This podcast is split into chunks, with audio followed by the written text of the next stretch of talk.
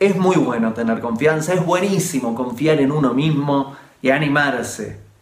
Tener tanta confianza que te atrevas, que te animes, que te lances, que puedas.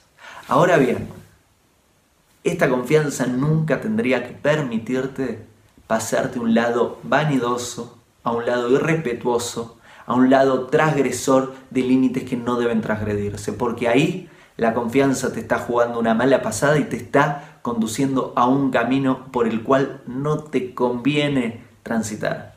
Confianza sí, en los bordes, en el rango apropiado. Confianza sí, en los lugares, las formas y tiempos apropiados. Confianza sí.